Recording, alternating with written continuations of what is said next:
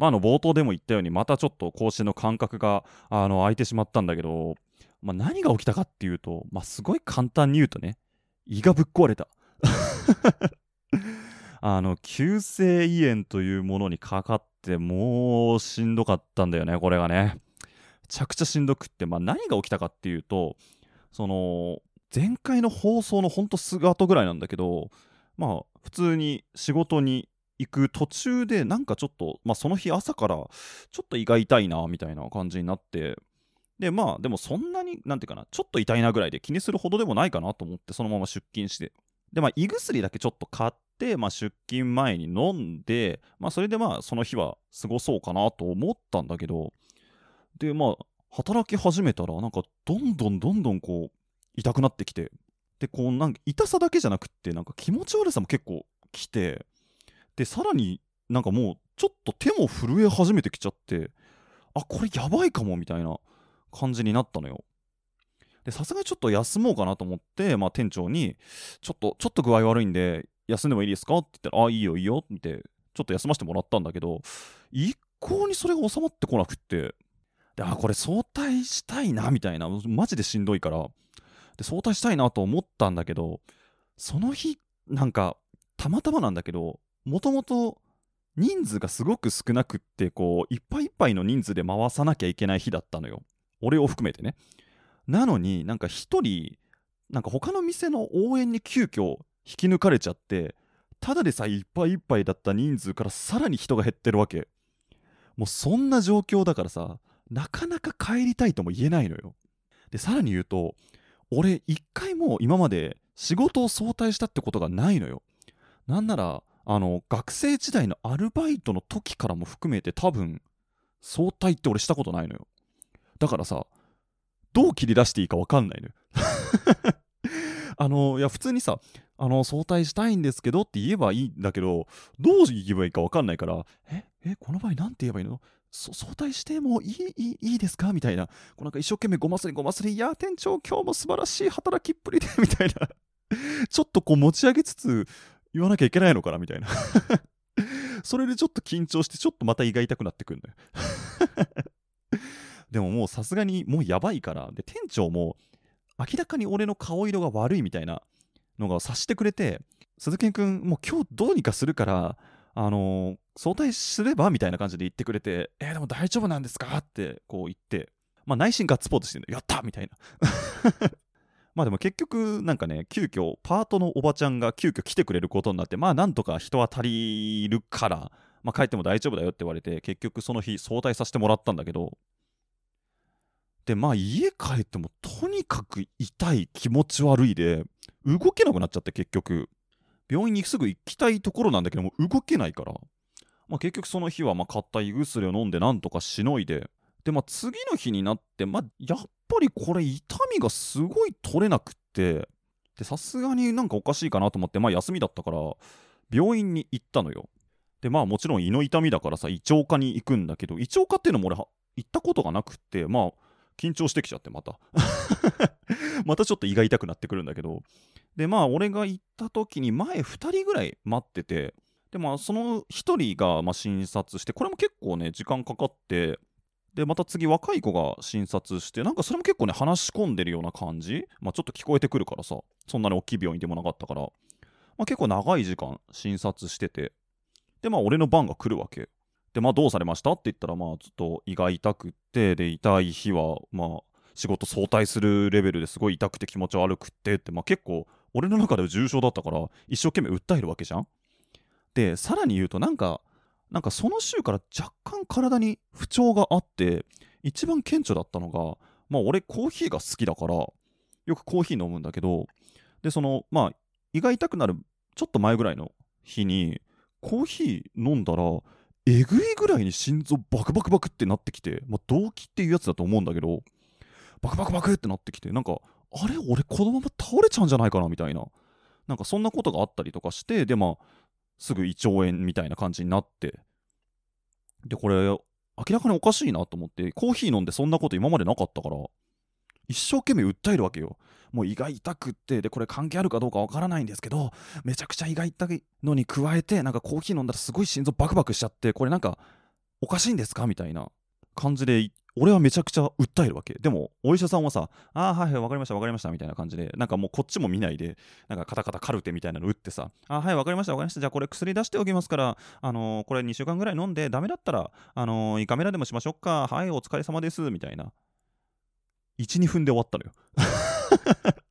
診察1、2分でぐらいで終わって、この医者大丈夫なのかよ？みたいな。ちょっと不信感みたいなの持っちゃうぐらい、なんかすごい雑な感じだったのよ。で、まあ一応薬処方されたからさ、薬局へ行って薬もらうわけよ。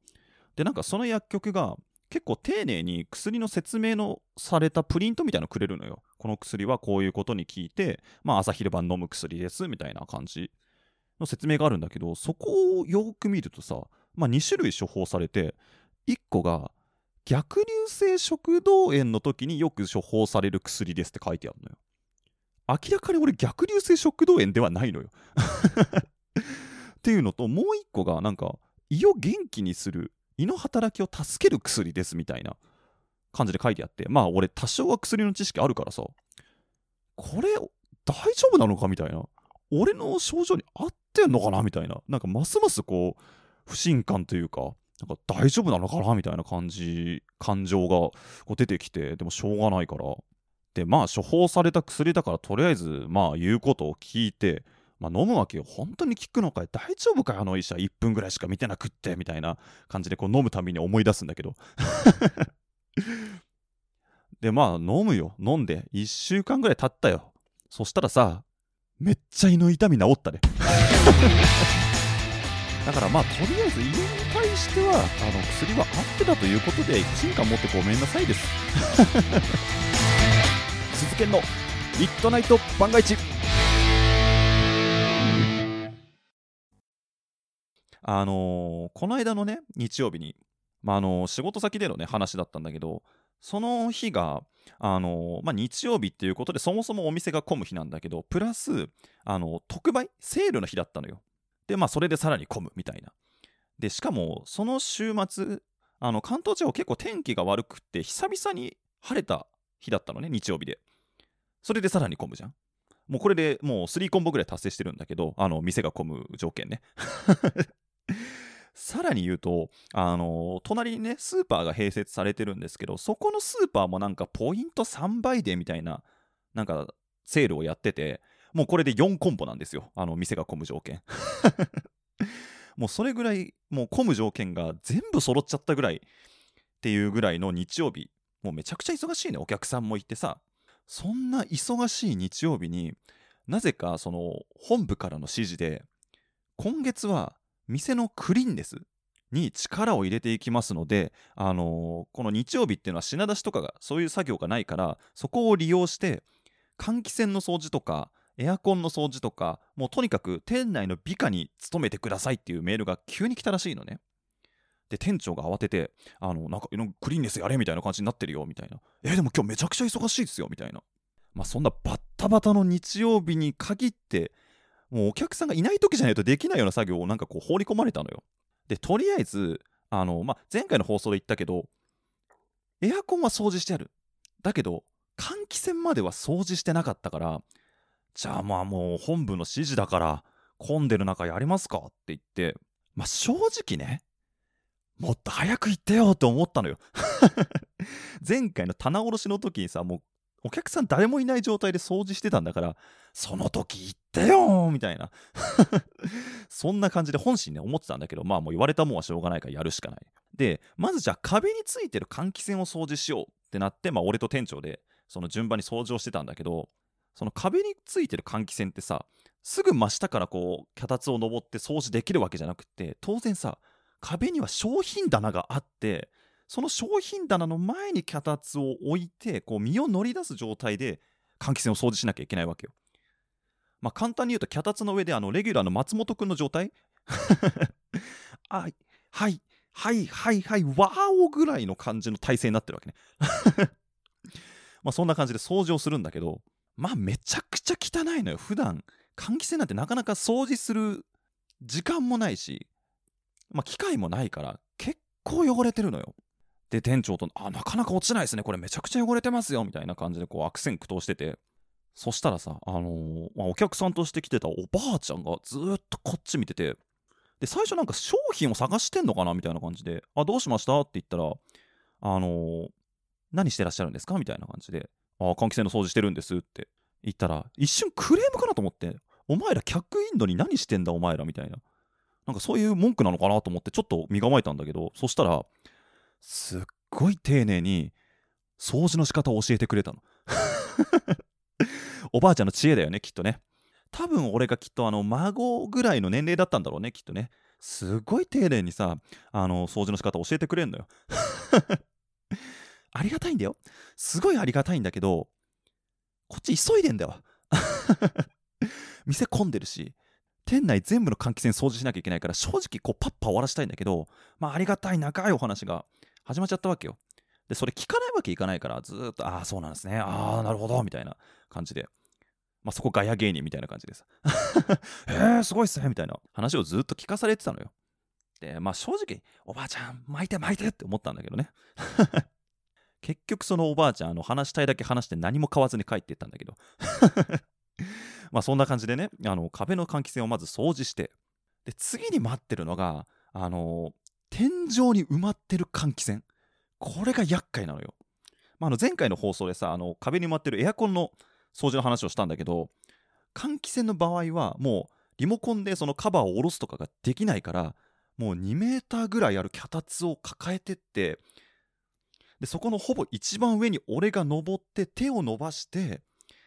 その換気扇のカバーを外して掃除をしなきゃいけないわけ。でまた俺と店長でさ俺がそのでかい脚立に登ってこのカバーを外そうとして店長が下から「どう取れそう?」みたいな感じ。でまあ俺が「ああなんとかなりそうです」みたいな感じで俺と店長で2人でやってたんだけど。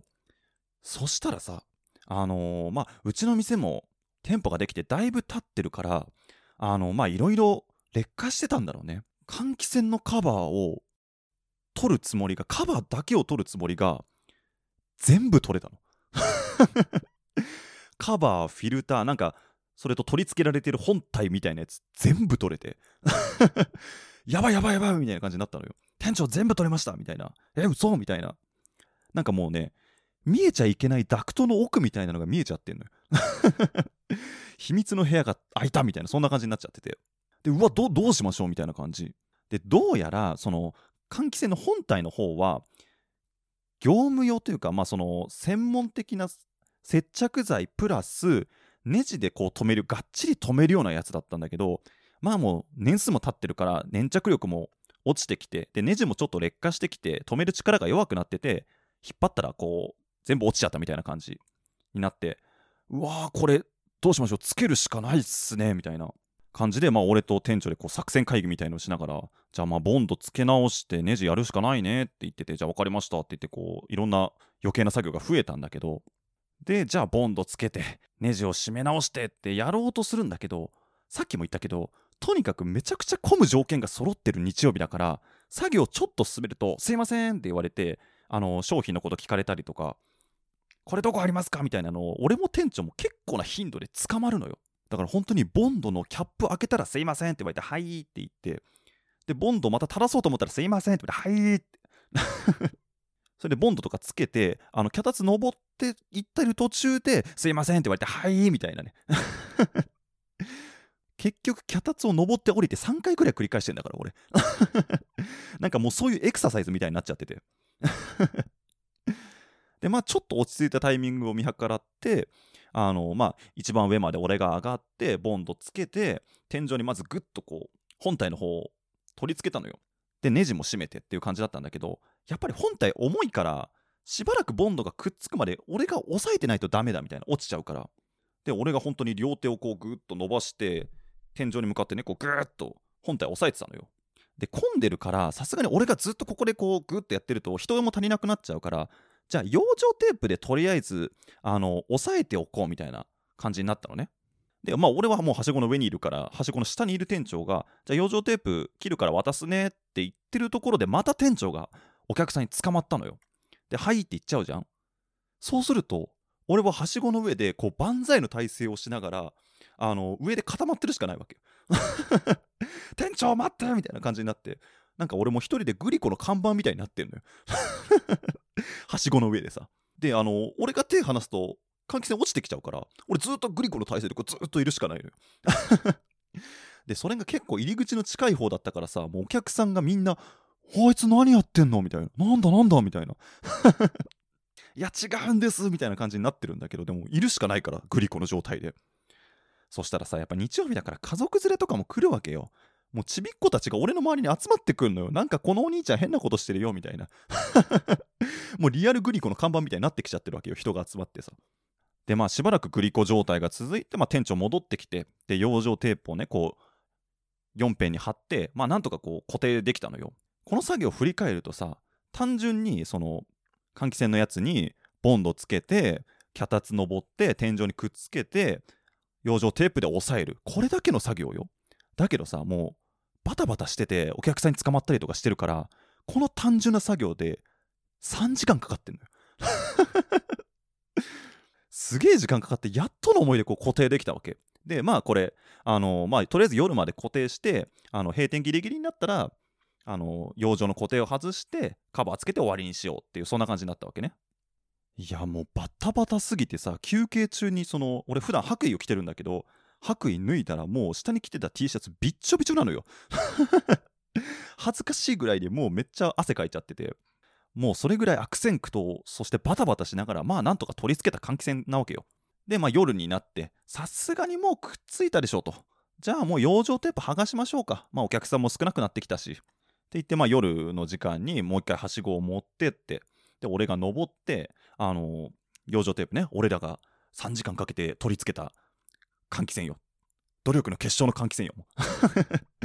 それをこうゆっくり養生テープを取り始めたのよ。そしたらまあもうくっついてて落ちてこないわけ。よしよしよしよしと思って。で、まあ、一辺剥がしてもう一辺剥がしてって。で最後の辺を取ろうと思ったら思ったよりグッとくっついちゃっててこう強めにビッて引っ張ったのよ。それがダメだったね。俺らが3時間かけて取り付けた換気扇がビッて落ちてきてバンって俺の顔に当たって。3時間の決勝をねもう思わずさ思わずというかもう意識を返さずに「店長!」って俺叫んだからね。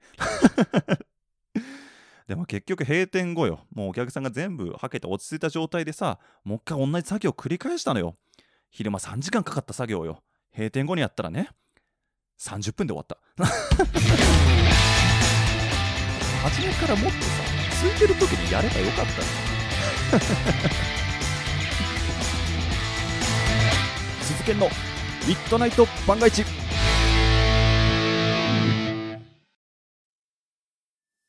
まああの冒頭でも言ったんだけどお正月ね、えー、234とかなり久々に3連休でまあその間何しようかな。まあもちろんこういう状況だからさそんなに遠出もできないから、まあ、何しようかなって考えてた時にあの紅白でさリサさんが歌ってる時にまああのもちろん「鬼滅」流行ってでホムラはあのレコ大取ってでグレンゲとホムラを、まあ、両方歌っててその時にさあのホムラ歌ってる時かな後ろでさあの鬼滅の映画のなんかシーンがちょこちょこ流れたんだよね。で、あの、それ見て、俺、鬼滅、漫画は全部読んでるんだけど、アニメはね、一切見たことがなかったから、映像としての鬼滅を初めて見たのね。そのリサさんが歌ってる後ろの映像を見て。で、それ見て、うわー、なんかかっけえなーって思って。あのー、佐久間さんのラジオとかでさ、あの、鬼滅の映画、無限列車編とかで、なんかバトルシーンのクオリティとかがすごくって、めちゃくちゃ見応えがあるみたいな話を聞いててでまあそのリサさんが歌ってるやつの後ろの映像を見てああすごいなと思って。で今までまあもう「鬼滅」の映画10月ぐらいかに公開されてて俺全然見てなくって。でまあ正直見なくてもいいかなと思ってたんだけどまあお正月休みもあるしまあこれだけ流行ってるから見に行こうかなと思って。お正月のレートショーで見に行ったのよ鬼滅を。今になって鬼滅見てきましたっていうトークするんだけど。でまあお正月のレートショーだからさあの正直俺しかいないかなと思ってたんだけどまあ俺以外にも2組ぐらいかなまあカップルみたいなお兄ちゃんお姉ちゃんがいてまあ俺の席からはだいぶ離れたところに座ってるから俺の視界からはまあ誰もいない状態で映画は見ることできたのよ。で思い返してみたら映画館で映画見るのって俺すごい久々なのね。ですごいこうワクワクしながらこう上演するのを待ってたんだけどでまあパッて映画が始まってさあのいきなりこれネタバレになっちゃってすごい申し訳ないんだけどまだ鬼滅見てない人はねネタバレになって申し訳ないんだけど最初森のシーンがバーンって映るじゃないですか。あごめんなさいネタバレだね。ごめんなさいネタバレなんだけどいきなりこう森のシーンがバーンって映るんだけど今までさあんまりアニメ映画とかも見たことなかったからめちゃくちゃ森のシーン綺麗だなって思って。まずそこにちょっと感動しちゃって。始まって1秒で。まあもうその時点で鬼滅すげえなって思って。でまあもういろんな人がさ鬼滅の映画泣けますと。めちゃくちゃ感動します。で俺の仕事先の夜のバイトの子でめちゃくちゃ鬼滅好きな子がいてもう5回ぐらい見ましたって。めちゃくちゃ感動できますって。話も何回も聞いてたわけ。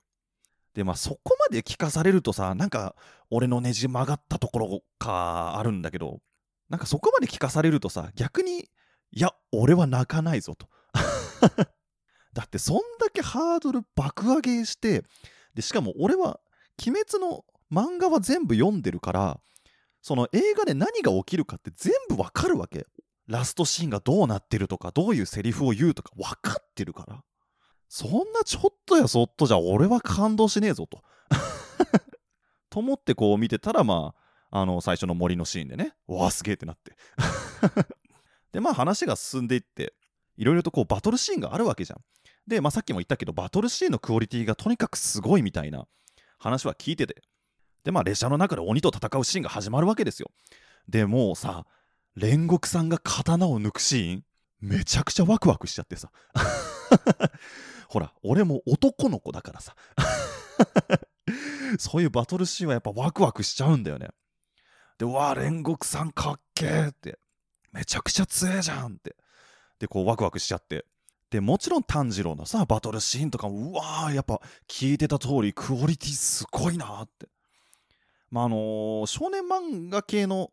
映画でいうと「ワンピースとかはずっと見てるんだけどでもそれと比べてもああすごいなってめちゃくちゃ引き込まれて。やっぱ男の子だからさどんどん気分も高揚してくるわけよ。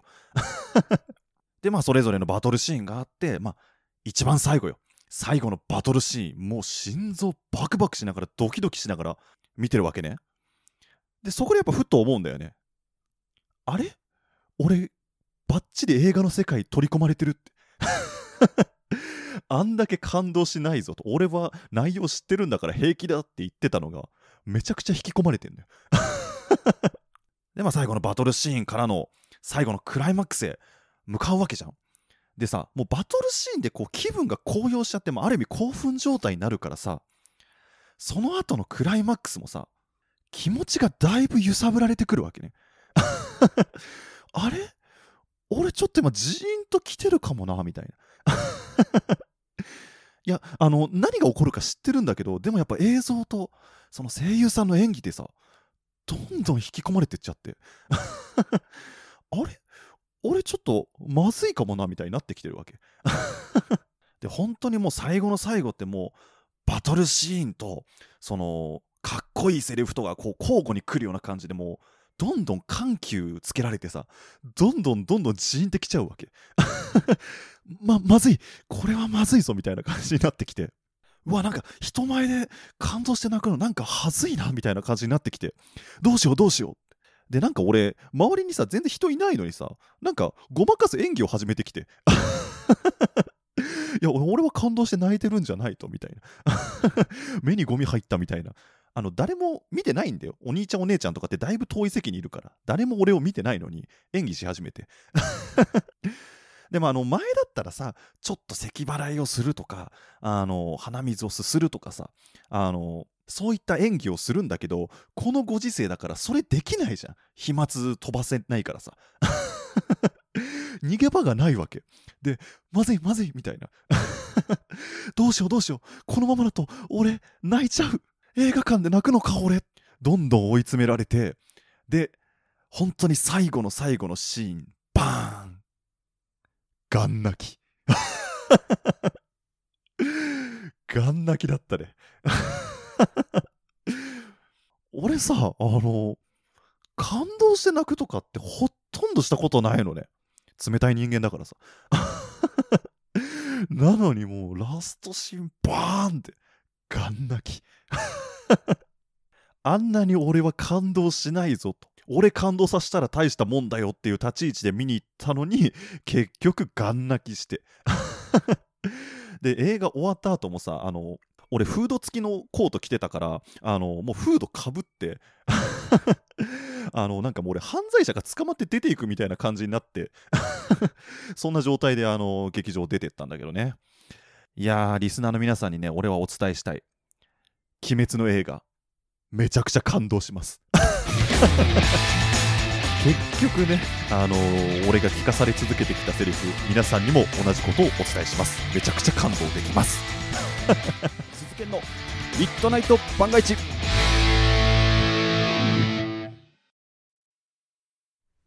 あのー、まあついこの間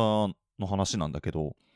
まああの普段からね俺結構チャリをね自転車を、えー、使うことが多くってまああの普通の人よりかは酷使しているそんな感じなんだけど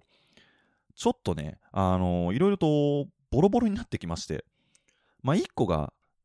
ブレーキがねあんまり効かなくなってきたのよ。なんかこうブレーキガッて握るとキーギギギギギっていうすごい音がするんだけど全然止まらないとかね。あとね一番でかいのがカゴね。カゴがなんかだいぶボロボロになってきて、あの、ガム手で飛べないと、カゴとしての機能を果たさないレベルで、あの壊れてきて。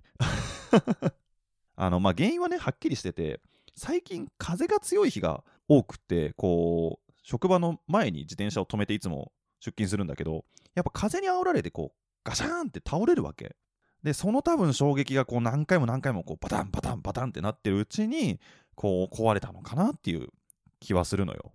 で最初はガムテとかで止めてたんだけどさすがにもうボロボロになってきてこうカゴに物を入れるともうグラングランするようになってきてああもうこれダメだと思って修理に出そうと思ってあのチャリ屋に持ってったのよ。で自転車屋ついてすいませんってこう言ったらあのー、結構ね若い感じの、まあ、整備士さん、まあ、店員さんが、あのー、他の人の自転車をこう修理しながらちょっと対応してくれてですいませんって言ったらこう目線はこっちに向けつつも作業は進めながら、はい、どうしました？みたいな感じで聞いてきて、あのー、ちょっと自転車の修理お願いしたいんですけどって言ったら、あのー、まあ、普通だったらね、俺が店員サイドだったらね、はい、かしこまりました。お手数ですが、店内まで、こちらまで自転車をお持ちになってもらってもいいですか？みたいな感じでね、あの、一応接客業してますから。そんな感じにするんだけど、もう手動かしながら、ああ、はい、わかりました。じゃあ自転車ここまで持ってきてもらえますか？みたいな。なんか、なんかこう、ん？みたいな。まそんな感じの、あのー、対応で、まあまあ別にそこで起こることはないと。思って、まあ自転車をこう持っていくわけ。で、どんな感じですか？みたいな感じで聞かれたから、あのー、まあブレーキがちょっと効かなくなってきてる気がしまして、で、カゴもだいぶボロボロになってきたので、あのー、ちょっと交換してもらいたいな、まあそんな感じでこう言ったのね、そしたらまたあのその若い店員さんがさ、なんかちょ、ちょっとぶっきらぼうなんかわかんないけどさ、ああ、はい、確かに、あまあ、ブレーキパッド、もう全くなくなってますね。これはもう交換しなきゃダメですね。で、カゴなんですけど、えー、もう取り替えなきゃいけないので、そこから選んでもらえますか。で、それで、あの、取り付けますので、みたいな。な、な、なんかね、ちょっとね、こっちが萎縮するような感じなのよ。で、それだけならいいんだけど、で、カゴの状態見てさ、ああ、カゴ結構使われますか？みたいな感じで言われて、ああ、まあまあ、それなり使えますね。あのー、自転車のカゴってそんなに耐久性ないんで、あまあ3キロ以上のものをね、こう入れちゃいますと簡単に壊れちゃいますので、あのあんまり重いものを入れないようにお願いしますね、みたいな感じで、ノールックですげえ怒られて。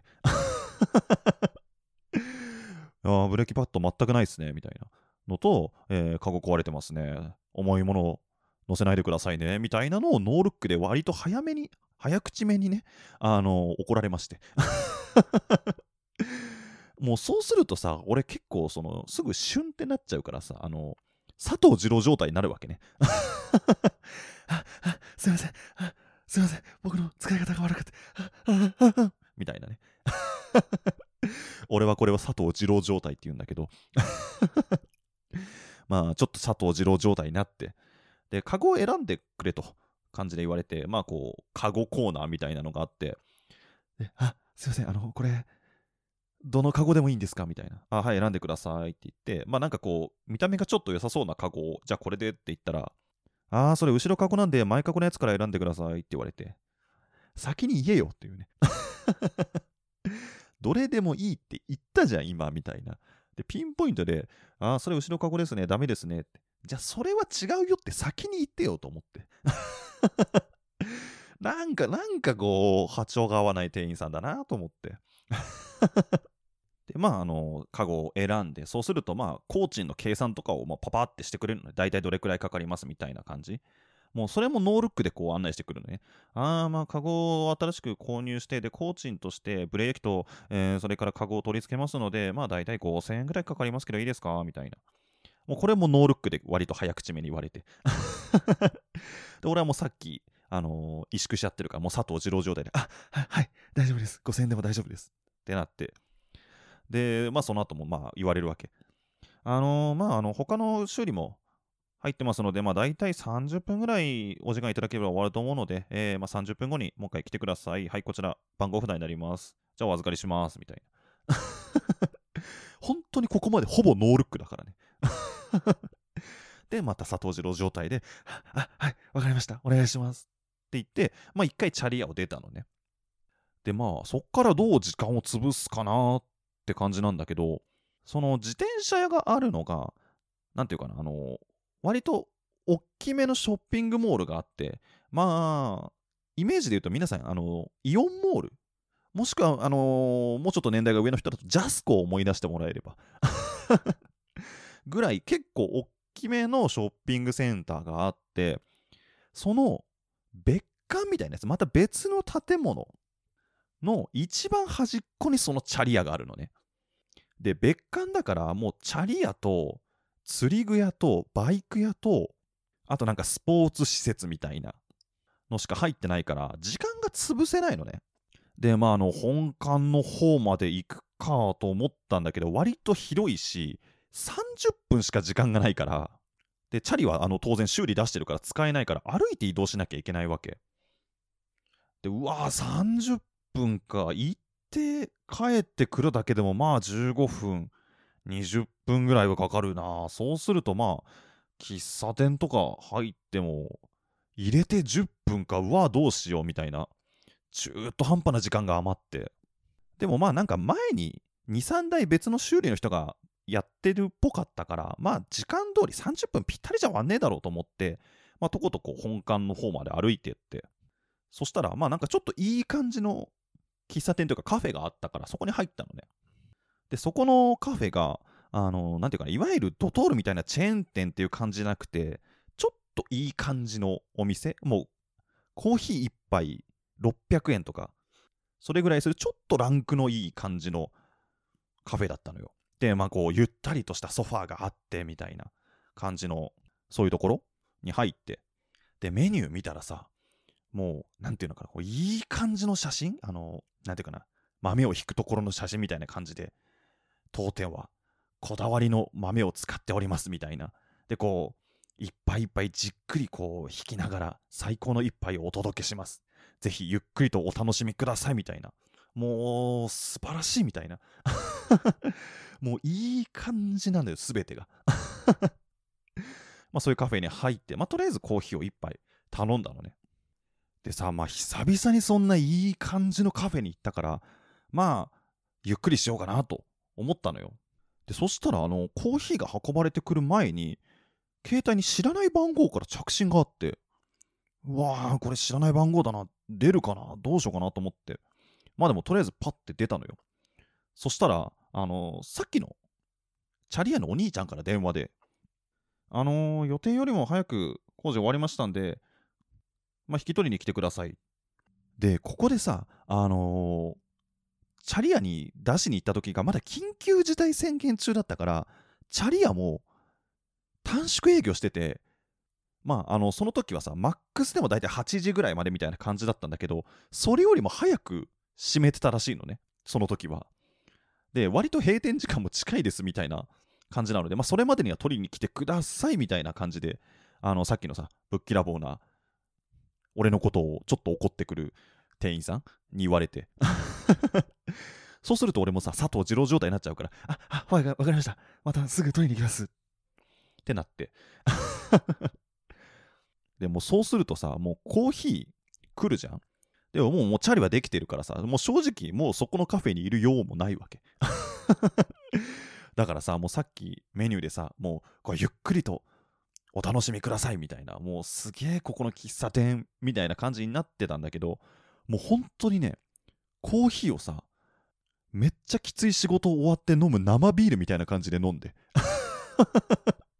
もう本当にグビーみたいな感じで、あの、ゆっくり楽しむどころか、本当に喉越しを楽しむ程度になって。で、まあもう本当にね、多分、10分もいなかったんじゃないかな。でももうすぐ、そのカフェを出てお会計しに行って、もう店員さんも、お前早くね？みたいな。さっきコーヒー出したばっかりだよ？みたいな。まあそんな感じね。俺の想像だけどね。えー、そんな感じの目線で見られながら、あの、またチャリアに戻るわけね、歩いてとことことことこ。で、うわ、俺また佐藤二郎状態になんのかと思って。あの人、ほんとなんか、なんか合わねえなと思ってて。まあ、それでチャリア戻って、で、さっき、あのー、修理お願いした鈴剣ですけどって言ったら、まあ、またあのお兄ちゃんが、あはいはい、お待ちしてましたと。で、そしたら、あのー、まあ、カゴを交換しまして、で、ブレーキも、まあ、新しいものに交換しましたと。で、工賃の話になった時に、あの、お客様、当店の、まあ、あの、会員になってらっしゃいますので、えー、工賃の方、割引させていただきますと。で、さらに、あのー、まあ、サービスとしまして、チェーンの部分をきれいにしておきました。そして、えー、チェーンの位置調整を、えーまあ、これもしておきました。で、ブレーキのあのパッドの交換だけじゃなくて、まあ、もろもろ調整もして、で全体的な歪みも、えー、直しておきました、えー。こちらの方無料でやらせていただきます。で、工賃の方、えー、割引入りまして、えー、3900円になりますと言われて、こいつめちゃくちゃいいやつじゃんと思って。もうね、頭の中でね、磯山さんがね、わびろ、わびろ、わびろ、鈴木この店員に、わびろって言われてた気がするけど、続のミッドナイト番外地あのまた職場での出来事の話なんだけど、まあ、ちょっと前かな4月の終わりぐらいの話なんだけど、まあ、その日が遅番で昼から夜にかけて出勤で夜の7時前ぐらいに俺あの棚替えの作業をしてたのよ。そしたらあの中学生ぐらいかな？中学1年生とか小学生じゃないと思うんだけどぐらいのまあ男の子が「すいません」って俺に話しかけてきて「はいどうしました?」って聞いたら「英語のノートありますか?」って言われて「ああはいありますよ」ってまあうちドラッグストアなんだけど、まあ、少しは文房具があるから「ああ英語のノートありますよこちらです」って言って案内したので少年がこうじーっと売り場を見てさちょうど売り切れてる英語のノートのとこ指して、これないですかって言われて、あー、ごめんなさい、文房具はそんなにストックしてないので、あの、ここなければ売り切れですって言われて。なんかどうやら英語のノートでもさ、あの、何段何段、なんか13段とか12段とか、なんかいろいろあるじゃない。で、なんか学校から指定されたのかな？わかんないんだけど、もうそこ、ピンポイントでそのないノートしかダメだったらしいのよ。別のノートじゃダメって聞いたら、うん、これじゃなきゃダメなんですって言って、まあその男の子帰っていったのね。まあないものはしょうがないからごめんなさいと。で、作業戻ったの。そしたら、あの、またしばらくして、今度別の、また多分同じぐらいの年齢の男の子が来て、で、すいませんって言われて、はい、どうしました？英語のノートありますか？と。あ、また英語のノートかと。あはい、ありますよ。こちらですって。もうほんとさっきと同じような手順で、はい、こちらですと言って、またじーっと見て。で、また同じとこ指さして、この英語のノートないですかって言われたの。あれ？これデジャブかなと思って。あごめんなさい、ないんですっていう同じ説明をして、あはい、わかりました。ありがとうございますってまた帰ってったの。そんなにその英語のノート人気なのかなと思って。多分同じ学校の同じ先生の授業を受けてんのかな？わかんないけど。で、また作業戻ってさ。で、今度またね、また同じぐらいの、また中学生ぐらいの子、2人組で来たのよ。で、すいませんって言われて、これまた英語のノートか？と思って。でもそんなこと言えないからさ、はい、どうしました？って聞いたら、スニーカーを洗う用の洗剤ありますか？みたいなこと言われて、おお、よしよしよし、こいつは英語のノートじゃないなと思って。で、あ、あはい、ありますよって言って、まあその売り場連れてったの。で、あ、これです、これで洗ってくださいって言って、ありがとうございますって。あと、もう一個あるんですけどって言われて、はい、どうしました？英語のノートありますか？って言われて。またかよと また英語のノート買いに来たの。で、あ、はい、ありますよって一応案内するわけ。でも、こっから先は同じよ。もうテンプレだよ、もう。以下省略って言いたいところなんだけど、まあ、案の定、やっぱり、あの、うちにお店にない英語のノートって言われて、ごめんなさい、これ売り切れですと。また同じ説明をして。で、はい、わかりましたって言って、まあ、その男の子2人、また行ったのよ。で、そしたらさ、あのー、ちょっと店が混んできて、レジも結構いっぱい人が並んでるからさ、俺がレジ入ったのね。で、打ってたら、ちょうどその少年が俺のところに来て、まあ、さっき買ったさ、あの、スニーカー用の洗剤を打ってるわけ。で、まあ、いくらいくらですってやってる時に、なんか、友達かなんかが、はい、店入ってきて、まあ、そいつらと合流して、おうおうみたいな感じで、まあ、話してるのは横目にレジ打ってたら、その、まあ、2人組で来てたから、そのお会計してる方じゃない方の男の子がさ、その後から来た友達に、英語のノートなかった。マジ最悪。どうしよう。超最悪なんだけど。って喋ってんのね。それ俺に聞こえてるぞって。もう完全に俺に聞こえる声でさ、いや、マジかよ。超最悪なんだけど。みたいな。ごめんって。ごめんって少年って思いながら、でもないものはないからさ。で、まあ、その、お会計してる子のやつ終わらして、で、また帰ってったのね。で、そのレジ抜けてからさ、店長と喋ってて、なんか、この短時間にめっちゃ英語のノート聞かれたんすよね。でも、ないものないっすよね。って言って、こう喋ってたの。そしたら、ちょうど俺と店長が喋ってるところに、また別の男の子が来たのね。もう今日はそういう祭りの日なのかみたいな感じなんだけど。で、来て、やっぱり言われるわけ。英語のノートありますかと。で、はいはい、まあ、これで、これないんだけど、別のやつでよければありますよって言ったら、やっぱりその、ね、もう皆さんも散々聞かされてるからさ、しつけようと思うんだけど、あの、そのノートがないわけ。で、ちょっとこう、がっかりしたような感じで、ああ、ないのか、みたいな顔して、でもないものはしょうがないから、わかりましたって言って帰ったのよ。で、また店長とさ、いや、また聞かれましたね。何なんすかね？みたいな。入学式にしては時期遅いですもんね？みたいな話をしてたの。で、またしばらく、俺と店長で作業してたの。そしたら、さっきのあの最後に来たしょんぼりした少年が、また来たの？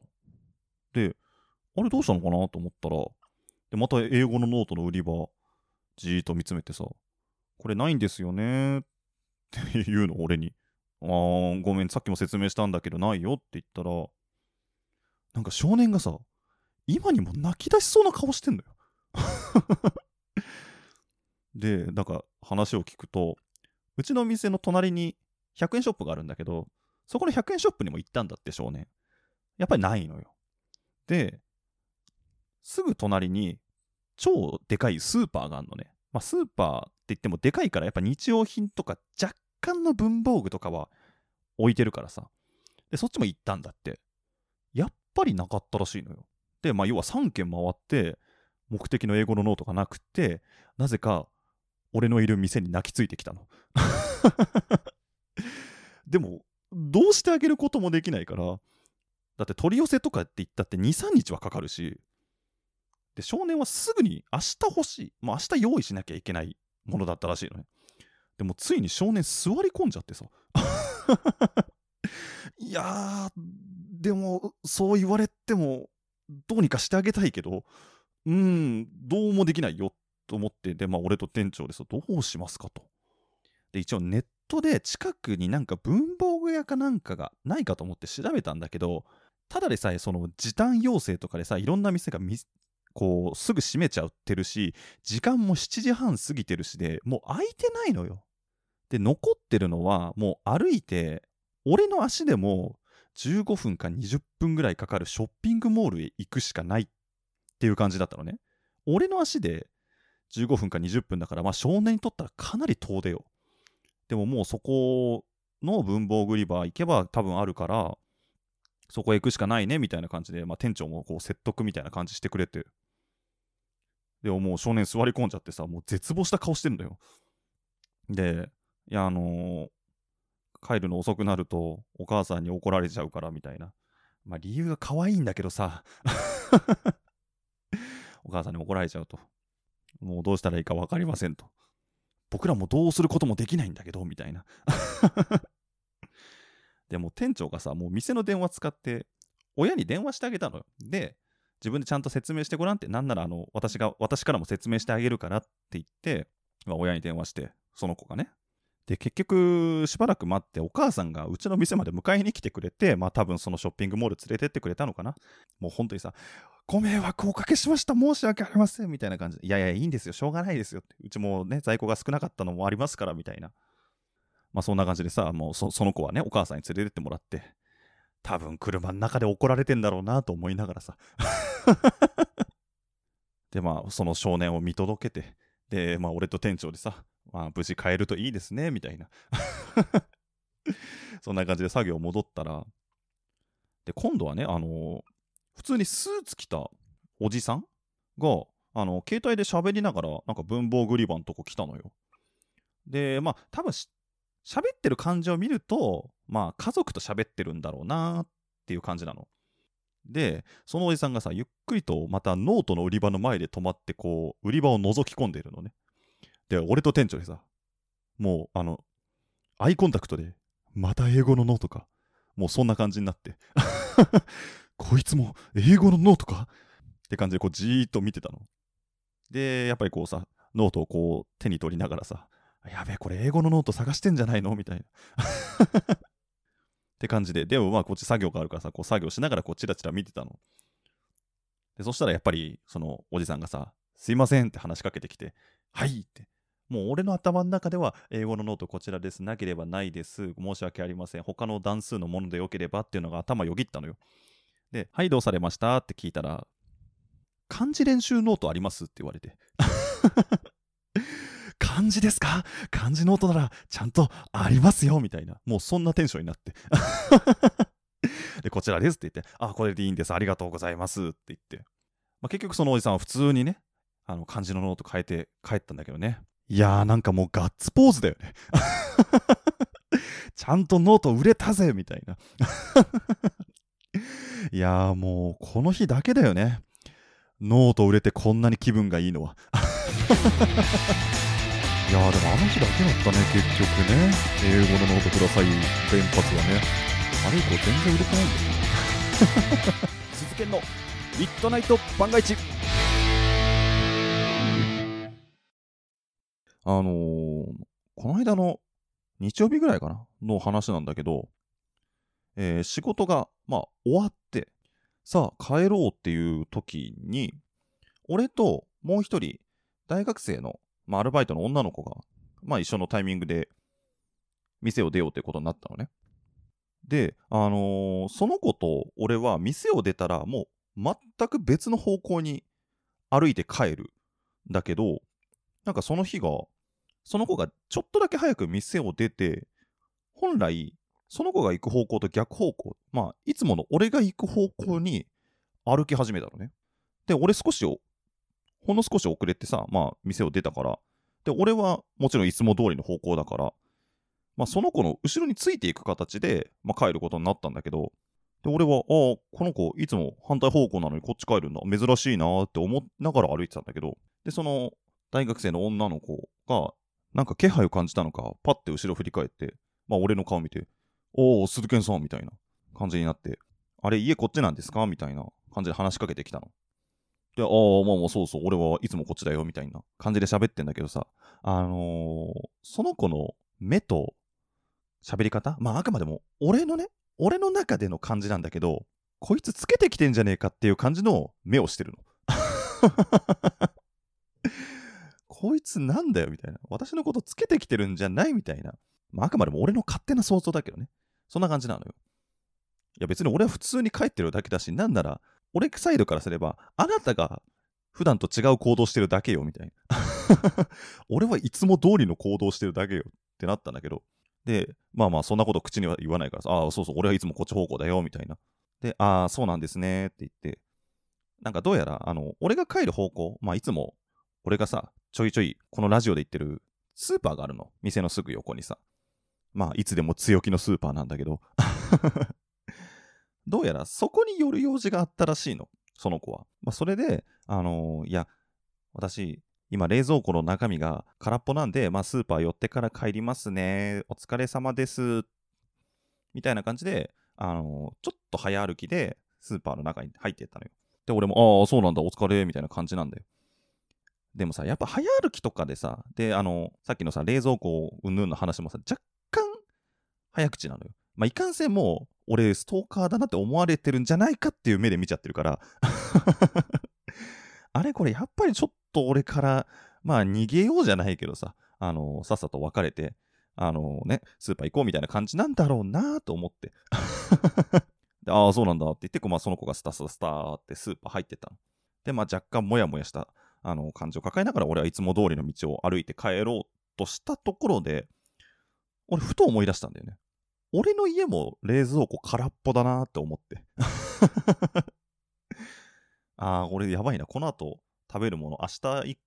降も何もないなと思って、俺もスーパー寄らなきゃって思ったんだけど、いかんせんさ、今、その大学生の女の子と別れて、なんならちょっと逃げるようなね、感じで別れたところに、また俺が後からスーパー入ってったらさ、いよいよストーカーだって思われるじゃん。あのそんなこと気にすんなよって思われるかもしれないけどさ、もうこのタイミングで、なんなら一回俺は帰ろうとしてる、その道を行ってからまたスーパー現れたらさ、いよいよやべえやつじゃん。だから、これはちょっと時間を稼いで、その子が帰ったであろうタイミングでもう一回スーパーに戻ろうと思ったのね。で、それで、あのー、まあ、住宅地みたいなところにあるから、まあ、歩いて、2ブロックぐらい、まあ、行き過ぎて、で、曲がって、戻ってくればいいかなと思って、まあ、歩き始めて。で、1ブロックぐらい歩き始めたところで、雨が降ってきたのね。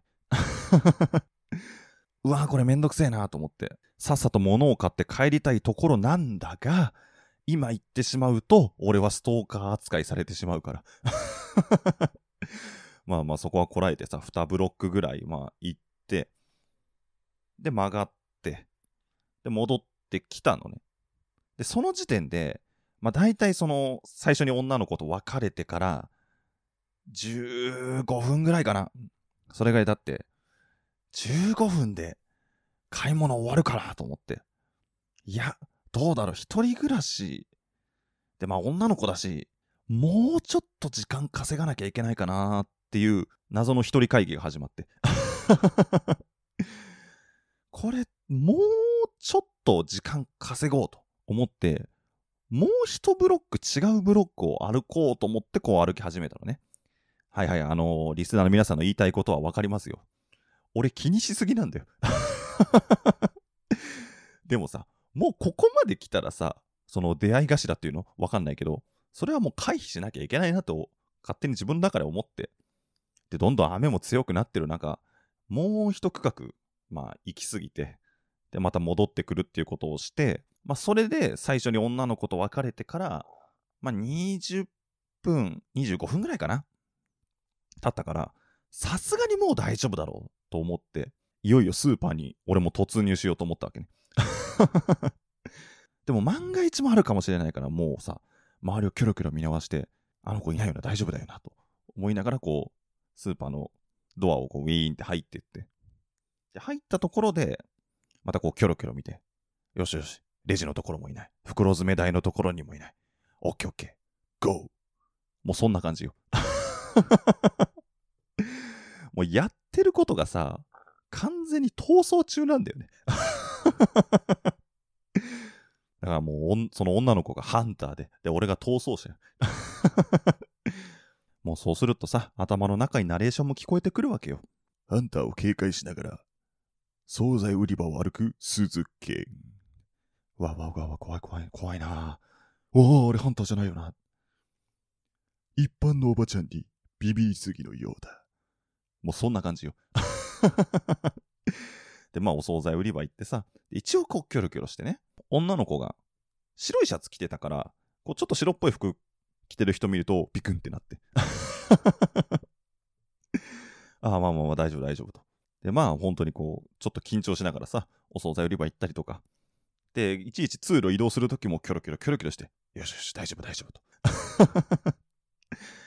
で一応会ってしまった時の言い訳もまあ考えつつね。で、まあ俺の一通りの買い物も終わって、で、レジ並ぶ時、一応隣のレーンとかにもいないかどうか見てね。あ、大丈夫大丈夫と。で、お会計も済ませて、で、袋詰めして、で、なんとかこう、その子とさ、あの、出会って、ストーカー扱いされずに、あの、買い物を終えて、外に出れることができたわけ。ああ、よかったよかったと。もうこれで逃走成功だわと思いながら。で、もう買い物も終わったし、じゃあ帰ろうと思って、で、歩いて俺の自分のね、家に向かって歩いていったんだけど、そしたらさ、あの、スーパーのちょっと離れたところに駐輪場があるんだけど、そのスーパーのね、駐輪場があるんだけど、その前を通り過ぎたらさ、まさかのさ、自転車を押したそのバイトの女の子出てきて。俺さ、思わずね、いや、そこかーいって言っちゃったから。あんだけスーパーの中警戒してさ、あの、歩いてて、で、終わって、で、よしよし大丈夫だと思ったら、まさかの駐輪場で会っちゃうっていうね。で、お、おお、おられさんみたいな感じになって。で、向こうも、え、なんでお前いんの？みたいな感じになるわけね。もうね、そっから先はあれですけど、えー、一言言います。どうぞ、失敗。あー、なんか、そこかいって本当になって、本当に声に出して言ったから。あと、なんで雨なのにチャリだったんだろう。ミッドナイト万が一